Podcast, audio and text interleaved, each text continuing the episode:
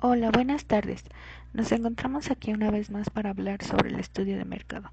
En este episodio veremos algunos términos con su definición y sus respectivas características. Iniciemos con el término estudio de mercado. El estudio de mercado es el conjunto de acciones que se ejecutan para saber la respuesta del mercado es decir, el target o la demanda, y proveedores competencia, que sería la oferta ante un producto o servicio. Sus características son analiza información acerca de la oferta, la demanda, precios y comercialización en un mercado determinado. También conocer a los competidores y cómo actúan en el mercado. Posteriormente tenemos el término mercado. Este es el lugar en que asisten las fuerzas de la oferta y la demanda para realizar las transacciones de bienes y servicios a un determinado precio, o bien es el conjunto de compradores y vendedores de un producto. Las características son que es un conjunto de compradores reales y potenciales del producto. Posteriormente tenemos la definición de producto. Un producto es un conjunto de características y atributos tangibles es decir, su forma, su tamaño, su color, e intangibles, la marca, imagen de la empresa o el servicio, que el comprador acepta en principio como algo que va a satisfacer sus necesidades. Este producto cuenta con dos características, las características tangibles y las características intangibles. Las tangibles consisten en el precio, el diseño, el envase y el etiquetado y las intangibles son la calidad, la marca o signos distintivos y los servicios. El precio representa el valor de adquisición de un producto o servicio, valor que se puede referir a cualquier eslabón de la cadena de distribución. La decisión sobre el precio incide directamente sobre los ingresos y beneficios y de la rentabilidad de la empresa.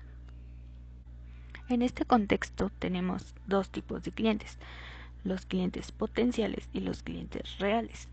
Los potenciales son los que pueden llegar a adquirir el producto, es decir, son los que actualmente no usan el producto, pero podrían hacerlo. Es toda aquella persona que pueda llegar a convertirse en comprador o consumidor real de nuestra marca. A estos clientes se les atribuyen tres características, es decir, las personales, que son sexo, edad, condición racial y física, y la estatura, las socioculturales, que son las creencias religiosas espirituales, las pasiones deportivas, gustos musicales, etc. Y por último, las medioambientales, que es el medio ambiente en el que se encuentran. Posteriormente tenemos a los clientes reales. Estos son los que compran un determinado producto es decir, son las personas que en el momento actual compran los bienes y servicios que una empresa ofrece al mercado. Sus características son que tienen altas expectativas, personalización, búsqueda de un estado de ánimo y valoran el precio del producto. Posteriormente tenemos a la competencia. Esta es la concurrencia en el mismo mercado de distintos oferentes de bienes o servicios, o también el término competencia es usado para referirse a ciertos contextos en los que dos personas, equipos o empresas se relacionan en un medio e intentan superar una a la otra. Existen dos tipos de competencias, el tipo océano rojo y el océano azul. El océano rojo es cuando es una competencia desleal y el océano azul es cuando hay una competencia leal. Posteriormente tenemos el término fabricante. Este es aquel empresario o compañía que a partir de materias primas desarrolla productos terminados, es decir, dirigidos al consumidor final. Produce bienes finales que irán, irán al mercado, pasando a ser distribuidos a través de una cadena de suministro. El intermediario se encarga de acercar los productos de las empresas a los consumidores. Pueden tener una gran influencia en el mercado.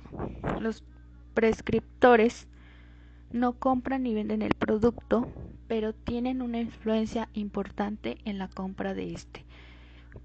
Posteriormente tenemos a los compradores. Influirán en la estructura del mercado por sus características y por el modo en que realizan las compras. Es aquel que desea el bien o el servicio, o es el que paga la contraprestación a cambio de dicho bien o servicio. En este contexto tenemos tres tipos de segmentación, la segmentación diferenciada, la indiferenciada y la centrada. La diferenciada es cuando se intenta moldar el producto a las necesidades de cada segmento. Este tipo de política exige desembolsos importantes y es más propio de empresas grandes. La indiferenciada es a todos los segmentos les damos el mismo producto. Esto es, no hay ninguna diferencia. La empresa reconoce que hay diferentes segmentos en el mercado, pero elige no dirigirse a un grupo en particular. Por último, tenemos la segmentación de entrada. En esta nos quedamos con un segmento y acoplamos el producto a las necesidades de ese segmento. Esta política es la más empleada cuando se dispone de pocos recursos. Por último, hablaremos sobre los siete tipos de mercados que existen con su respectiva definición. Tenemos el mercado local. Este tipo de mercado engloba a los consumidores de un ámbito municipal o provincial el mercado regional es un mercado más amplio que el mercado local. El nacional es cuando los compradores potenciales de este tipo de mercado se extienden por todo el país o por toda la nación. Posteriormente tenemos el mercado internacional. El mercado internacional surge cuando una empresa extiende su actividad por diversos países tenemos el mercado de divisas, es aquel en el que se realizan transacciones de compra y venta sobre monedas de distintos países, es decir, sobre distintas divisas.